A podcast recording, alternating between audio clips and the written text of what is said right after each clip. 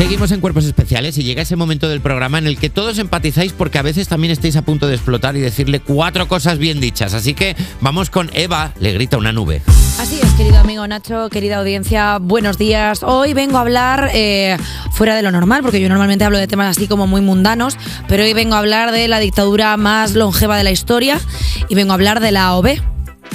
¿La OB? La OB, eh, sí, ¿Qué sí, es no- eso? No, es una dictadura que podamos ver en ningún país, vengo a hablar de la OB, que es la Operación Bikini. Oh, Claro, la dictadura más longeva de la historia porque lleva años y años. Y oye, que nadie va y dice, esto se tiene que terminar porque no se puede más. Estamos en febrero, estamos en la recta final del verano y ya hay pues muchísimas revistas, ya hay muchísimos artículos que hablan de esa temida operación bikini. O es como decirte, venga, ponte en forma que no llegas, zorra. se está acabando el invierno y ya están metiéndonos prisa. Claro, nos están metiendo prisa porque aparte, si te fijas, Operación Bikini, es que ya dentro incluso de la operación viene con sesgo. Porque claro, Sí. ¿quién lleva bikini?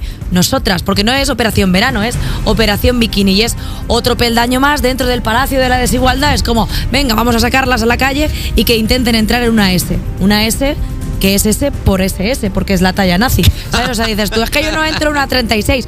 Pues adelgaza, perra, que es lo que te toca. Entonces, yo lo que vengo aquí es a dar un poco de voz a esa presión que estamos sintiendo ya las mujeres desde febrero, que es como, ponte las pilas, que no llegas a la operación bikini, porque justo este fin de semana son los Goya. Sí. Y en los Goya siempre vemos como en las alfombras rojas, pues de pronto una crítica en los Goya y en cualquier entrega de premios que haya, siempre vemos como artículos de opinión sobre el aspecto y los looks de, sobre todo las invitadas. O sea, de los invitados hay, pero bueno, al final un chaqué, pues es como, mira, he intentado hacer tal. Y que al final Pero- los invitados son 16 tipos distintos de traje. Exactamente, pero en nosotras siempre hay como una mirada un poco más crítica y entonces en ciertas eh, en ciertas revistas se sigue estilando el las mejores vestidas y las peores vestidas. Entonces tú imagínate una muchacha que está ahí preparando un look con un estilista o que de repente va a un showroom y le dicen esto te queda ideal, reina. Ella se va con su mayor ilusión y de repente ¡pum! La peor vestida.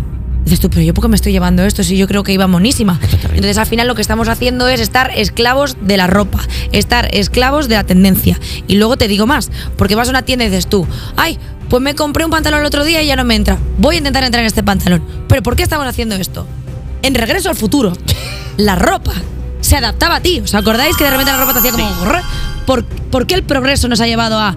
No, no, vamos a adaptarnos nosotros a este pantalón, que quizá lo que tenemos que hacer es decir, bueno, pues ya está, pues me voy a comprar otro. que ¿Por qué no bien". la ropa? Claro, ¿por qué no me voy a Lumana y me compro un saco y estoy más a gusto? O peor aún, en las entregas de premios, cuando van dos personas con el mismo vestido y hacen un quién lo lleva mejor. ¿Qué? Eh, eh, eh, ¿Quién lo lleva mejor? Que es como, ¿qué soy yo? ¿Una mierda? ¿Lo lleva peor? ¿Qué soy? Un... No.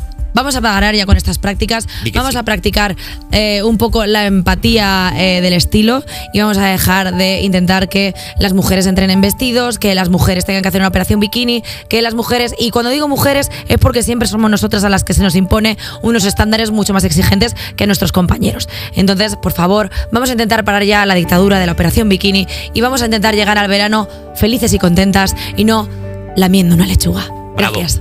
Bravo, bravo, bien dicho. Gracias. Bien. Y esto viene a colación de lo de Demi Moore, que la Ah. pobre estaba obsesionada con estar fuerte, que hasta embarazada tenía que hacer sentadillas. Cómete un gofre, Demi. Además, Coño. es el, es el momento de decirlo porque es verdad que en febrero ahora es cuando empieza la gente a decir que viene el verano ya, que viene el verano. Que viene- que- pero que es que, va. me- que yo soy Pokémon, Pokémon Deporte, que yo lo veo. O sea, yo estoy en el CrossFit y ahora se están poniendo las pilas está todo el mundo apuntándose a CrossFit. Y lo que pasa es que te obsesionas en que quieres llegar con un estándar de belleza al verano y ¿qué pasa? Te lesionas. ¿Por qué? Porque vas loco por intentar que te salgan cuatro o cinco abdominales. Mi rey, no eres Kendall Jenner. Ella va todos los días al gimnasio y es modelo profesional. Ya está. Vete al bar, tómate una cervecita, pídete un pincho. Por supuesto, hay que hacer por una vida sana, pero que la estética no te coma tanto la cabeza. Aplaudo otra vez, bravo. Bravo Es que Eva es- Soriano, muy bien, las cosas bien Y dichas. dicho esto, dicho esto, en febrero me veréis en la portada de la revista. ¿Te ¿Te imaginas? imaginas que, el pre- que todo esto es el previo a.? A ver, sería una mala guarra, Uf, pero me gustaría mucho gracioso, que el cierre de la tu verdad. sección fuera ese. la Bueno, verdad. pues sería muy Eva Me Soriano. encantaría, Sería muy